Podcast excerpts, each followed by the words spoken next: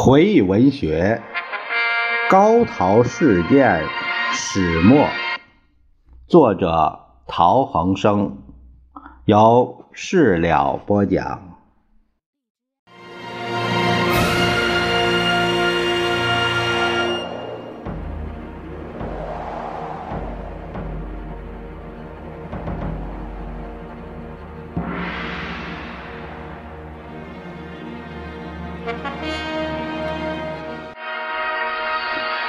序五，序五是由陶泰来先生，呃，来作序的。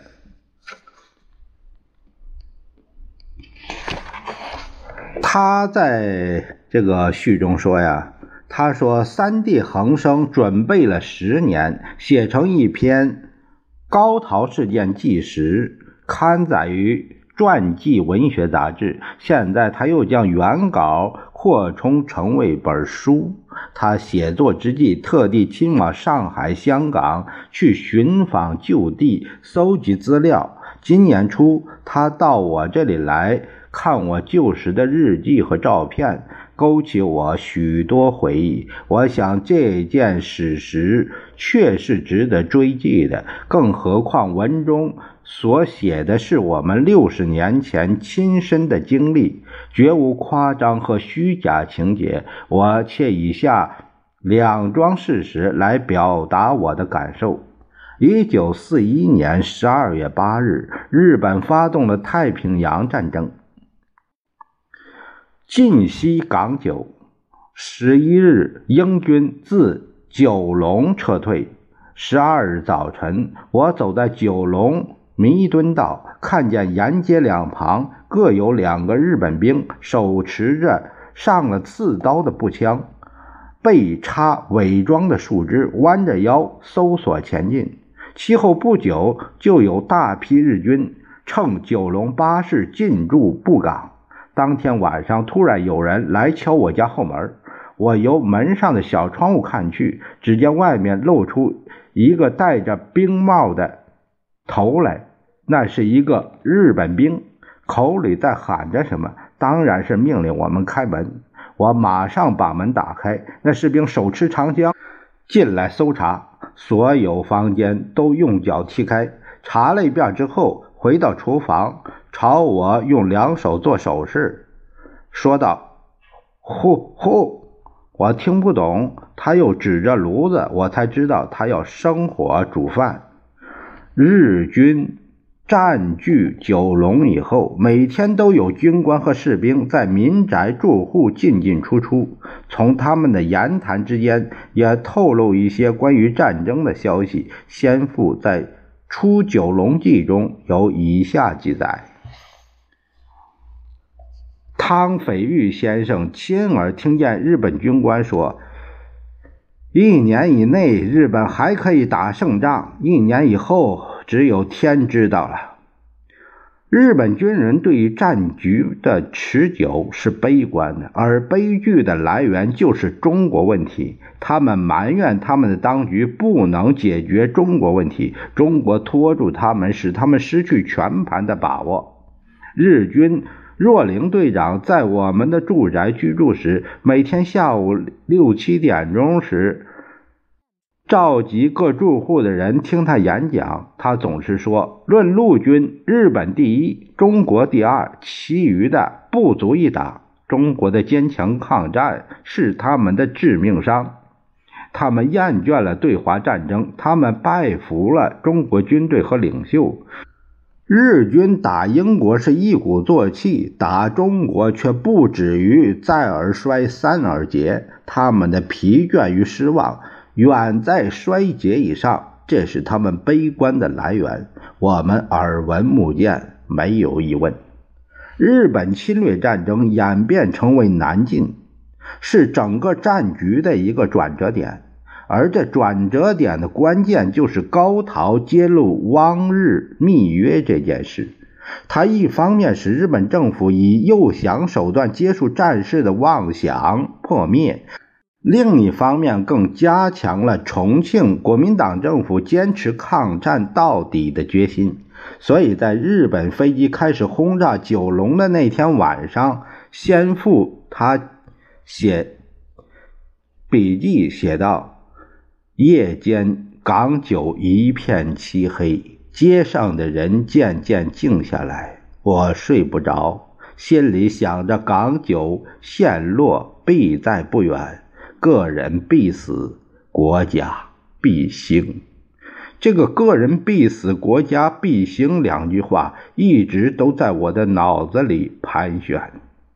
个人必死，是因为东京和南京都恨他入骨，必于杀之而后快；国家必兴，就是他晓得这战局的转折已经来到，中国最后胜利为期不远。在大动乱的时代。常有侠义人士出现，本书里提到的万墨林先生是也。可是我们所遇见的不止一位。从北平护送我家出险的李石先生，帮先父出九龙的胡须武先生，带领母亲和孩子们逃难的高同阶先生，他们不为什么而冒险犯难。帮助我们的侠义精神，是我们永志不忘的。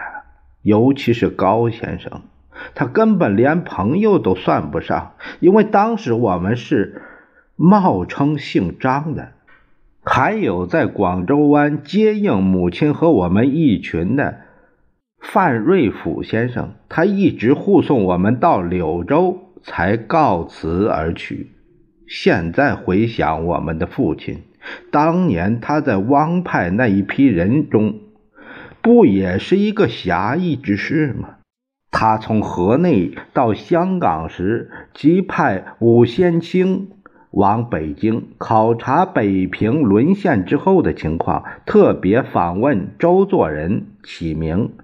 武先清由北平回到香港，到九龙山林道报告他到北平考察。和访问的经过，他到九道湾访问那个苦茶斋主人周作人时，周对他说：“日本少壮军人跋扈而狭隘善变，一个宇恒一城大将，被他们抬高到九天之上，又被他们压到九地之下。”他们对本国的军事首长尚且如此，对于外国的政客如何，可想而知。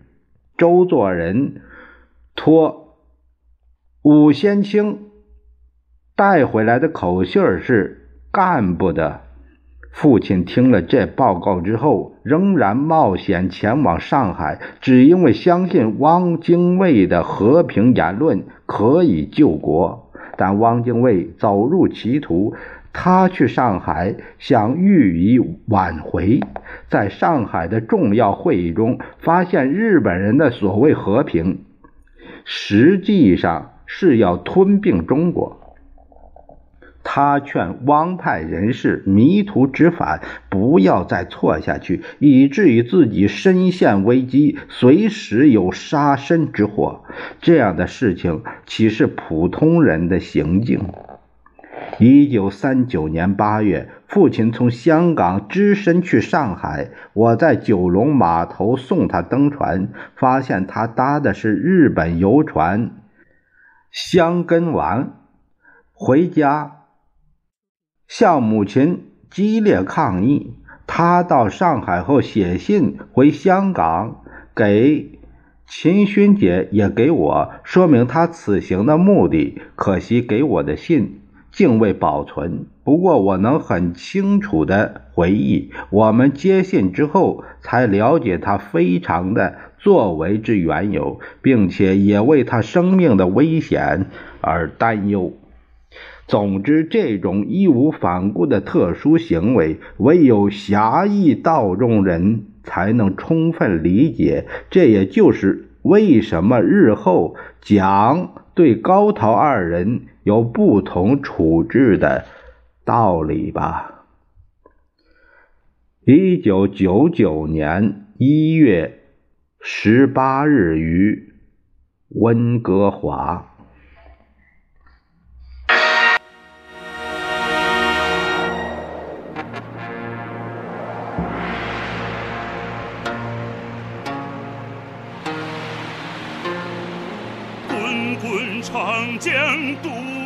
东逝水，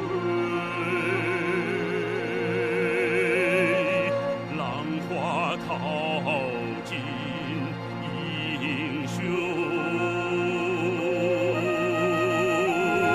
是非成败转头空，青山依旧在，